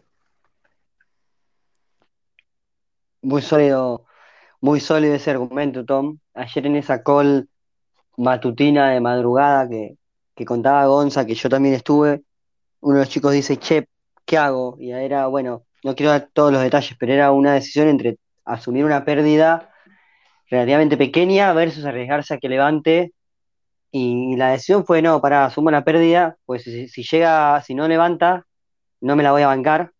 Y, es un consejo que para mí es muy útil eh, como para tomar decisiones, de decir, bueno, pero para, porque muchas veces es como, eh, el consejo me parece está buenísimo de, el estilo de vida y también la, solidez y, y ni hablar que es muy, muy, muy importante ser responsable con las finanzas eh, muchas veces no lo hacemos por cuestiones de, avaricia o porque decís, bueno, pero apuesto un poquito más y eso es todo, todos sabemos que está, que está mal, que es mejor evitarlo, mucho mejor evitarlo y realmente puede dar a situaciones muy tristes. Eh, y, a, veces es difícil verlo porque te dejas llevar con esto que decías, Tom, por ejemplo, de los propios sesgos que todos tenemos. En ese, en ese contexto está muy bueno ese framework, decir, che, pero para, ¿qué pasa si esto Tipo, realmente ponerse a pensar, che, esto que yo digo que no necesito, o que no sacrifico mi estilo de vida y por eso lo puedo, lo puedo poner acá en Bitcoin o lo que sea. ¿Qué pasa si esto mañana, o qué pasa si esto otro se, rompe o se va a cero, o tengo tal problema que, podría pasar? ¿Cómo, cómo, cómo voy a hacer? Y, ponértelo en la cabeza, imaginarte esa situación, me parece que ayuda mucho a tomar decisiones sabias, porque a veces te, te dejas llevar y te manejas hablando de, dejarme llevar, hoy tenemos límite para, el POAP, paso así de golpe a los, a los anuncios parroquiales, sin escala, como, como las caídas de ayer. es un shock de anuncio parroquial, pero tenemos límite para emitir el POAP hasta las ocho y media. Eh, estuvo muy bien, Leo, con, el límite. Y les voy a decir la palabra secreta. Es con mayúscula la primera letra, economía, token, hodl. Economía, token, hodl, todo junto, economía con mayúscula en la E, eh, token, bueno, con K, hodl, H-O-D-L, es el famoso hodl, el meme, hodl, economía, token, hodl, es la palabra secreta para, el POAP, de nuevo, perdón el shock de anuncios parroquiales, pero es hasta las ocho y media, si alguno tiene algún temita, algún problema para mintear o se le pasa el tiempo, lo que fuese, después nos escribe y lo solucionamos no quería que sean todos los que se les pase el tiempo y, si, y, para que sea un poquito más fácil de gestionar también. volviendo al tema o, conectando con, esto de shock, saliendo un poco de, por ahí la parte más nivel de gestión de riesgo personal y demás, me gustaría tener su mirada sobre la forma en que se dan este tipo de caídas o este tipo de situaciones Hablamos al principio de la elasticidad, lo rápido que se ajustan algunas variables en cripto. El hecho de que esté abierto el mercado 24/7 hace que ante una mala noticia el precio pueda caer inmediatamente, no tenés eh, nada que te, que te apacigüe, te aminore el impacto, como a veces pasa en los mercados tradicionales, que por ahí pasa un fin de semana, pero hay un poco de calma hasta que llega el lunes y se abren los mercados. El hecho de que cualquiera pueda comprar y vender en un segundo hace que los cambios en la percepción de las personas o las decisiones que toma cada persona a nivel micro se, se implementen inmediatamente. No es como abrir una minera que tardás años, no es como decidir si vas a comprar unas zapatillas o no, que tardás meses. Es todo súper, súper, súper inmediato. Eso tiene que ver con la velocidad de transmisión del dinero, que es un concepto más económico, pero con algo más intuitivo como la velocidad de transmisión de la información. Las redes sociales en ese sentido también tienen mucho que ver. ¿Cómo, cómo ven o qué, qué relación ven entre estos conceptos económicos más teóricos y, y lo que pasó ayer y lo que suele pasar en cripto?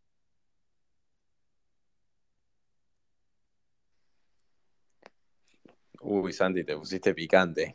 Eh, a ver, eh, hay algo ahí que lo hablábamos en algunos grupos que es, hay momentos donde le agarra como mucho miedo al mercado y mucha gente, eh, se, hay, o sea, el verdadero bear market le pega a la gente.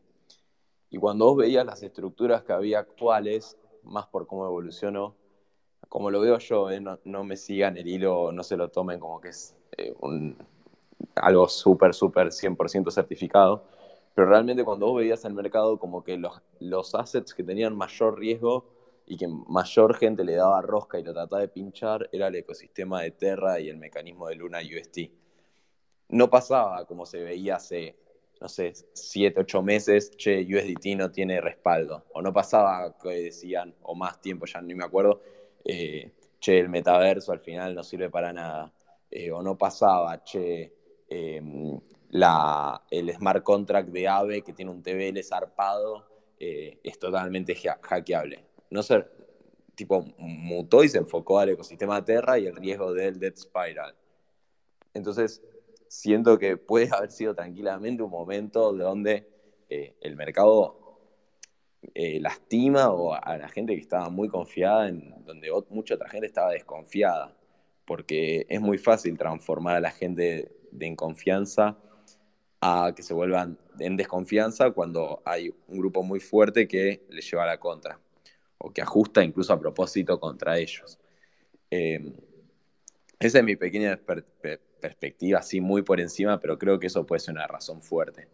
Eh, y ahora lo dejamos a Tom hablar, que seguro tiene cosas interesantes, pero quería hacer un comentario de antes y que, bueno, está enlazado con esto que es, y ya que hay tanta gente escuchando, a pesar de que situaciones de mercado nos golpeen así, eh, a algunos le habrá golpeado muchísimo más que a otros, y es entendible.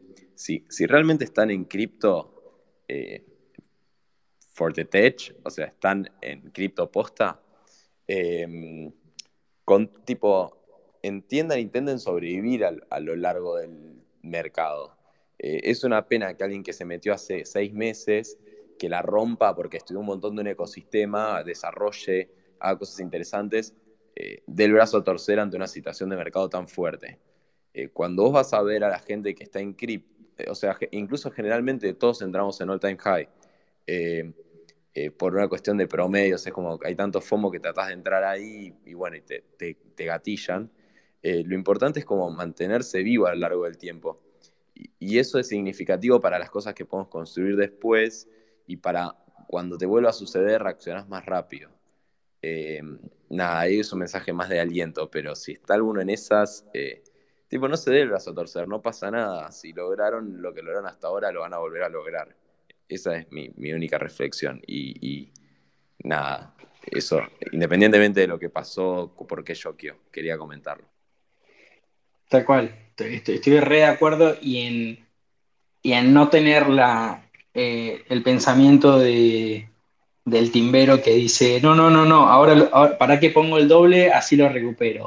o sea, no, entren en esa, no asuman más riesgo para, para volver a tener el capital de antes, porque como, como habíamos dicho al principio, para tener, para tener esos rendimientos altísimos hace falta incurrir en un riesgo altísimo y por lo tanto las chances de perderlo son más altas.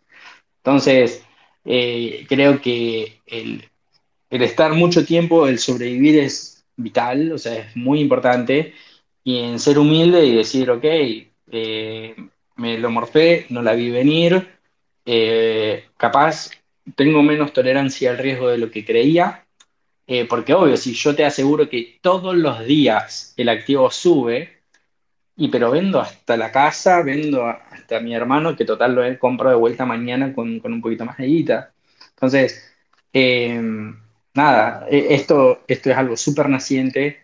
Eh, hay muchas oportunidades de hacer guita y no por eso hay que volverse loco, eh, intentar eh, jugársela a, lo casino eh, y manejar el riesgo. Manejar el riesgo, saber qué es lo que uno puede tolerar y que este bear market sirva para, para eso, para decir, ok, para el próximo bull voy a estar más preparado, sé que me banco, sé que no, ya la pasé feo, eh, y no, no, no desistir, porque si pueden seguir eh, generando guita, eh, no pasa nada, o sea, es cuestión de tiempo y lo van a recuperar, no sobrevivir, como dice Gonzalo, me parece lo más importante. Bueno, me parece un, un gran mensaje como para ir cerrando. Yo me quedaría hablando postas seis horas más, pero, pero tampoco quiero abusar de, su generosidad y de su tiempo. Ya bastante información y, y buena data le saqué hoy, pero, pero sí aprovechar como para, para dejar una última, última reflexión y también si, si tienen algún marco de referencia que pueda ayudar a, a cualquiera a tomar una mejor decisión o a entender mejor, no tanto a nivel digamos, psicológico o de disciplina, pero sí a nivel informativo, como que, che, a mí este, este libro me, me ayudó mucho a entender un poco mejor cómo es el tema de la oferta y la demanda. Che, yo creo que la parte de microeconomía es fundamental a la hora de estar en cripto y hace falta una buena base, por ahí iría con este canal de YouTube. Alguna referencia, sé que, sé, que su conocimiento se construyó a lo largo de muchos años, pero, pero por ahí tienen buenos recursos que pueden ayudar a dar bases un poco más sólidas en todos estos temas que son importantes si bien nadie tiene la bola de cristal, son importantes para tomar mejores decisiones.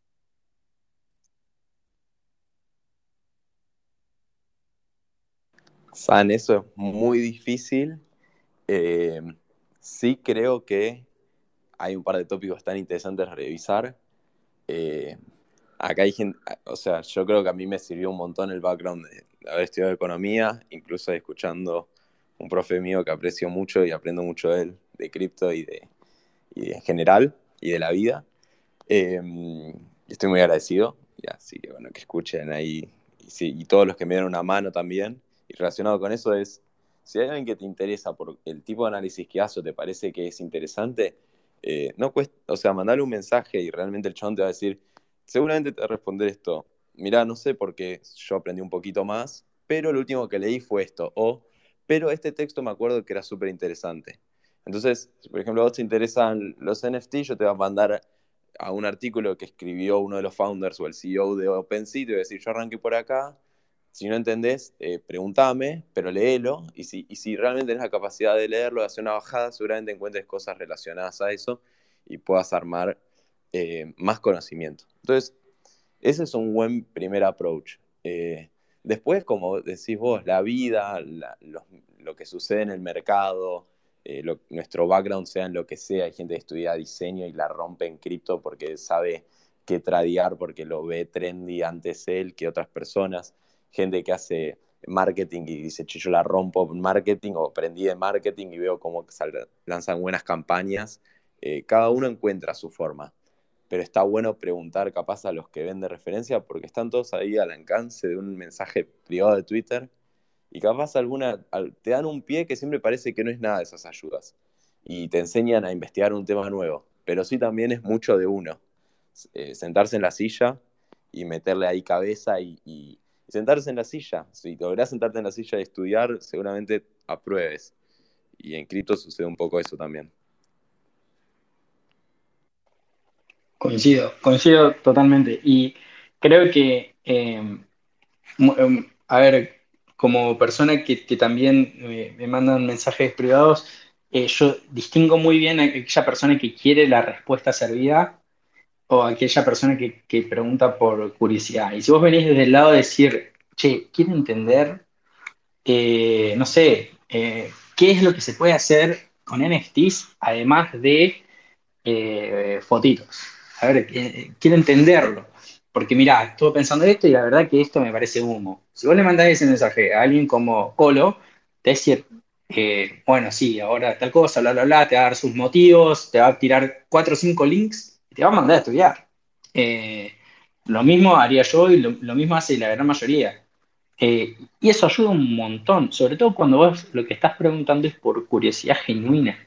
No es solamente porque, ah, che, dale, decime cuál es la próxima shitcoin que va a ser un por cien. Eh, no, no te lo va a decir aunque lo supiera y es más, es imposible saberlo. O sea, no, no, no, no busques eso de multiplicar el portfolio en corto plazo. Si buscan aprender y buscan aprender porque es lo que les interesa, primero, van a ser los mejores del mundo porque nadie va a estar tan manija de estudiar eso 18 horas por día. Así que si alguien lo hace porque es su laburo, lo va a hacer 8 horas. Pero si lo hacen ustedes porque son unos manijas, lo van a hacer el doble o el triple de tiempo. Entonces les va a ir mil veces mejor que al otro que lo hace por obligación. Y van a entrar en un rabbit hole tremendo y van a poder, es más, debatir con esas personas que hoy los guiaron. Eh, así que nada, es cuestión de, de, de, buscar qué es lo que les interesa, qué es lo, seguir su curiosidad. Eh, y como decía Gonza, que no importa que estudiaron, no importa. O sea, nosotros entramos desde el lado económico, pero porque era porque nosotros conocíamos. El día de mañana otra persona entra porque sabe programar y no sabía nada del lado económico y le cebó, no sé, otra cosa. El diseñador otra cosa, el abogado otra cosa, el, de marketing otra cosa. Y así, o sea, siempre no estudié nada. Y bueno, ¿pero qué te interesa? Me interesa el deporte. Y bueno, ver los tokens de los clubes de fútbol, a ver qué onda. O sea, hay de todo. Bien, bien. Excelente, excelente. Muy buenos los consejos. Eh, co- comparto con el, con el preguntar. Siempre, siempre, siempre preguntar. Hay mucha gente con mucha buena leche, con mucha buena onda que, que les va a dar una mano. Así que eso es, me parece que es clave. Lo decimos mucho, aprender. Se aprende mucho mejor en comunidad, se aprende mucho mejor acompañado. Vol- Volvemos al mensaje de, de principio, ¿no? Que, pasar este tipo de momentos también es más fácil si, lo compartimos con otros. eh, y, a reforzar un poco el mensaje detrás de, de la construcción de este espacio, la construcción del martes Defiant. Así que me, gusta cuando el- la reflexión final tira para este lado. Eh, Igualmente les estoy por compartir por Twitter un par de documentos o de links con un libro y un paper. De nuevo, estamos hablando de, formación académica, conceptos e- económicos que, que por ahí se pone un poco denso, pero son súper interesantes y te dan un framework clave para entender mejor algunas decisiones o para tomar mejor algunas decisiones, que en definitiva es lo que queremos. Y ya con esto voy cerrando. Les agradezco a todos por, por haberse sumado. El POAP ya cerró. La palabra igual es economía, token, hodl con D en el hodl. Le voy a abrir unos minutitos más, así doy un poco de tiempo si, alguno se colgó o alguno entró recién. Y, por último, agradecerle, chicos, por haberse sumado, por, por haberle dado también un lado humano a, la charla y que creo que es algo que viene muy bien en estos momentos. Sí, ni hablar, Santi. Gracias, gracias por la invitación. Eh, lo que están haciendo en Defiant y lo que estás haciendo vos en Solo, eh, me encanta, como, como me habías, habías mencionado, la parte de mejorar la UX, de la experiencia del usuario, eh, la va a hacer una parte de la comunidad, pero nosotros, desde, nada, como usuarios de Twitter y como gente que hace bastante que están metidos, tenemos que mejorar el tema de, educación. Y comunicar bien, lo que puede ser, lo que a mí me, me hubiese gustado que me dijeran hace unos años, eh, guiar y nada, esto, esto está tremendo, esto, estos espacios que se dan para que la comunidad se eduque, que duden, que surjan dudas, eh, que guiarlos en, lo que les interesa y referirlo a gente que sepa más. Eh, está bárbaro, la verdad que genial este espacio, gracias por, por invitarme. Yo también les quería agradecer a los oyentes y a vos, Santi, a los chicos de Fayan por invitarme y tenerme siempre tan en cuenta. Son unos divinos. Y a Tom que la rompe. Yo lo había, hablamos en persona varias veces y, y por Twitter todo, pero acá dio cátedra, ¿eh? Un crack el chabón. Así que ahí a seguirlo de cerca. Y también sepan que a los que nos escuchan así, o sea, nosotros sabemos poco también hay gente que todavía sabe más y esa es la gente que hay que usar de referencia. Entonces cuando escuchan a alguien que le retweet algún posteo medio raro o dicen, che, ¿por qué tuiteaste esto? Eh, ¿Dónde sacaste esa información? También son preguntas interesantes. Y eso en las comunidades y en los eventos presenciales se nota mucho, porque lo tactás con, otra, con, otra, con otro acercamiento a la persona y realmente ahí se arman cosas copadas. La gente que, que, que más vi crecer en corto plazo hay gente que se metió en una comunidad, aprendió a full, apareció en todos los eventos, preguntó, aprendió y la rompió. Así que invitados a también que formen parte de eso y de nuevo agradecido con todos ustedes por el espacio. Gracias, gracias chicos de nuevo. Excelente mensaje. Y, nos vemos la próxima. Gracias a todos por sumarse. Uno, uno disfruté muchísimo el espacio, así que de nuevo gracias y nos vemos la semana que viene. Abrazo para todos. Santi. Abrazo Adiós. chicos.